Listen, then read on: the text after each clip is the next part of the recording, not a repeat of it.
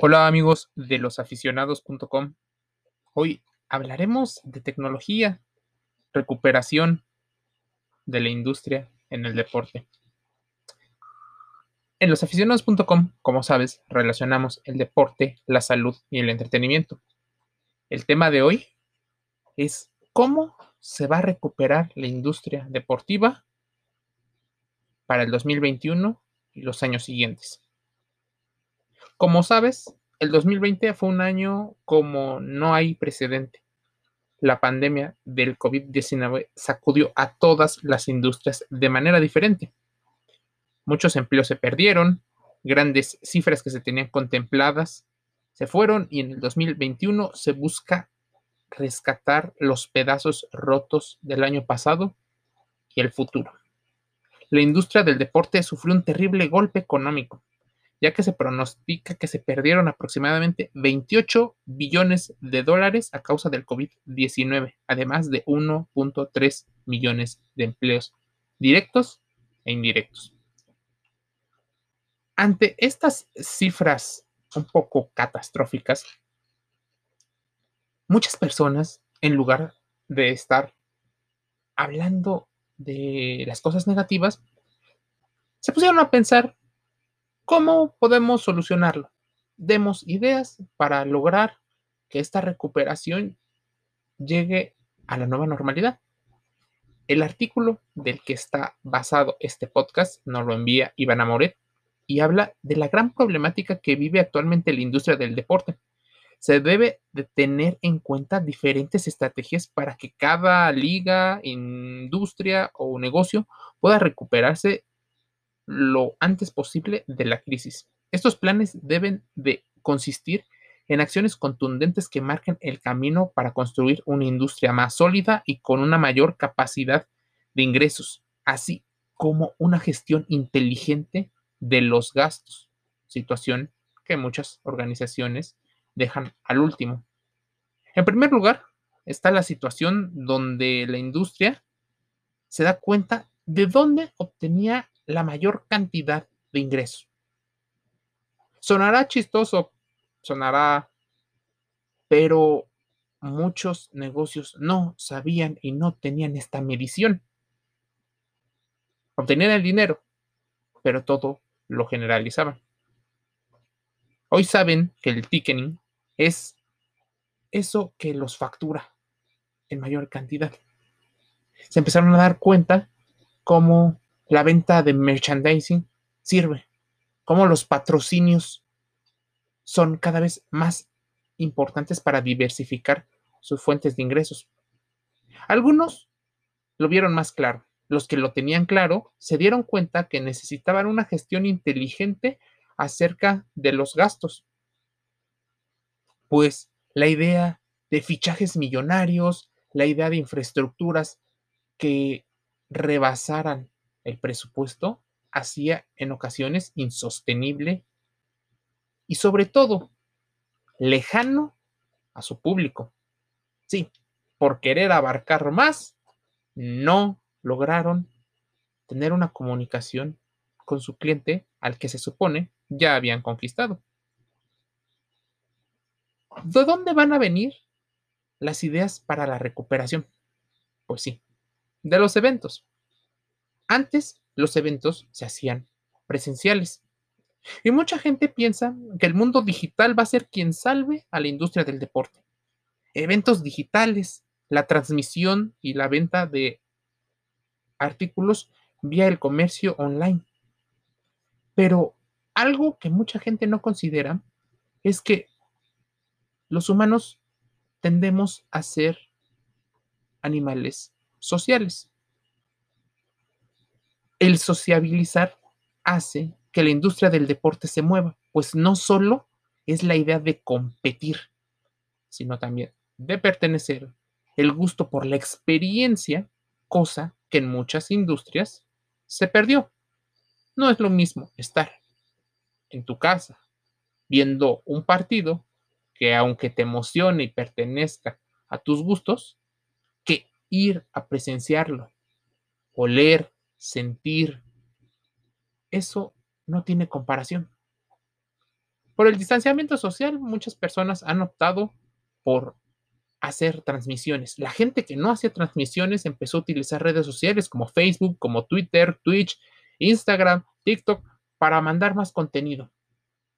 Pero hasta el día de hoy hay empresas que no publican y no conectan. Ahora entiendes por qué nadie los conoce y difícilmente les compra. Ahora, ¿cómo vas a crear ese engagement con tus aficionados? Conociéndolos. No hay otra solución.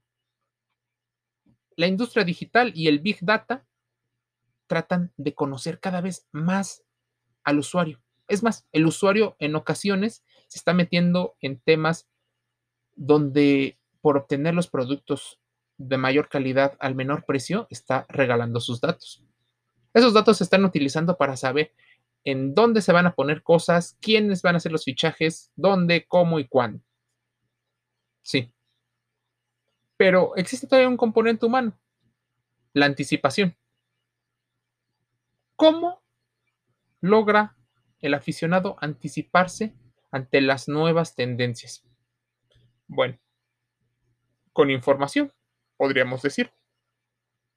Pero lo que hay es que la información viene en muchas ocasiones de manera sesgada por parte de la misma industria. Entonces, a nadie le debería de ser extraño que la anticipación de las personas está haciendo que deportes que eran muy populares estén dejando de serlo porque ya no logran conectar con su pasión con su ideal de vida.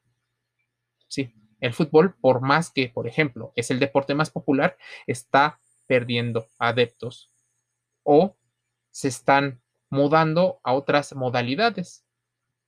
El freestyle, el fútbol callejero, el fútbol de playa, los eSports están cobrando cada vez más importancia y lo están haciendo a base de buena comunicación, buenos productos, big data engagement con el aficionado, cosa que en muchas ocasiones la industria del soccer ya empieza a ignorar o a considerarlo como una situación obvia. La implementación de nuevas tecnologías como el análisis de data brindará a las ligas y a los equipos la capacidad de entender las nuevas características de los aficionados y así poderse adaptar. Ahí también hay una palabra, adaptación. Pero, ¿por qué te tendrías que adaptar al aficionado cuando el aficionado es el que viene a ti? Una de las razones es porque el fin principal de una empresa es el comercial. Dejémonos de romantizar el tema de la pasión deportiva porque es un negocio. Y muchas personas lo ven como un tema económico ganancias, costos, pérdidas. Así que tú como aficionado debes de comprender que quien administra la empresa está utilizando la pasión y la emoción como parte de esos vehículos para llevar dinero. ¿Podrías empezar a exigir mayor calidad? ¿Mejores contenidos? Probablemente sí. Y para eso necesitas aprender a distinguir qué es lo que viene.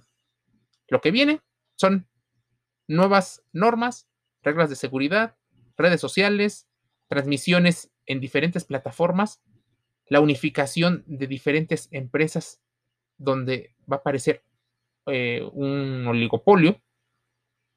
Otros puntos indispensables, por ejemplo, para salir de la crisis, eh, son programas de inclusión y de diversidad. Sí, ¿cuántas veces has visto que comunidades que antes no eran incluidas se están convirtiendo en ligas y en contenido para mejorar su posición?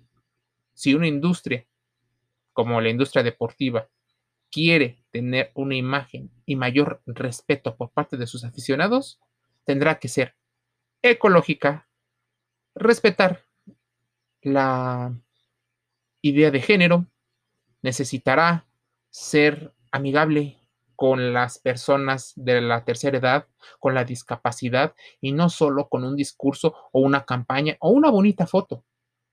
El aficionado será más exigente y tendrá que verlo, sentirlo, sin que se lo cuentes. Por último, debemos de tener en cuenta que la globalización del deporte no va a parar y la gran brecha de oportunidad que esta permite hace que actualmente el vivir en un mundo digital nos permita tener información de cualquier liga del mundo. Lo más curioso es que tenemos información de ligas que están a una gran distancia y tenemos muy poca información de las ligas cercanas, porque ellas no tienen la profesionalización que se requiere, no solo en el mundo digital, sino en el mundo físico. No sabes cuándo juegan, no sabes cuáles fueron los resultados, no conoces a los jugadores, difícilmente puedes crear engagement. Una de las razones por las cuales el deporte amateur va a sufrir es esta. No conocen a sus aficionados. Su negocio no radica en la pasión del deporte y en la práctica de la salud, sino en lograr llevar dinero a partir de los apoyos gubernamentales, a partir de los patrocinios deportivos, por el gusto de tenerlos o una presencia de las marcas en el mercado. Es por ello que mantenernos en contacto es sumamente importante. Los datos básicos, por ejemplo, el correo electrónico, el nombre, una foto del aficionado no bastan. El aficionado necesita que le llegue información según a él le convenga, no lo que normalmente a ti es más fácil para mantener una estructura de costes estable. ¿Qué quiere tu cliente? Facilidad. Y tú estás haciendo lo más difícil teniendo que adaptarse a condiciones que no se esperan. Crea contenido nuevo, no necesariamente aquellos donde te saludan, aquellos donde van bajando del camión, sobre todo en los deportes profesionales. ¿Por qué no vender videos de entrenamiento? Ellos tienen que entrenar. ¿Por qué no? Bueno, la pandemia nos ha dejado muchísimo de qué pensar y ese artículo los encuentras en losaficionados.com Publicamos en redes sociales diferente contenido para que nos comentes qué te parece. Estamos en diferentes sitios de podcast. Spotify, SoundCloud, Spreaker, Anchor eh, y otros para que nos escuches y reflexiones cómo le puedo hacer para mejorar mi experiencia dentro del deporte. Mi nombre es Jorge y te envío un gran saludo.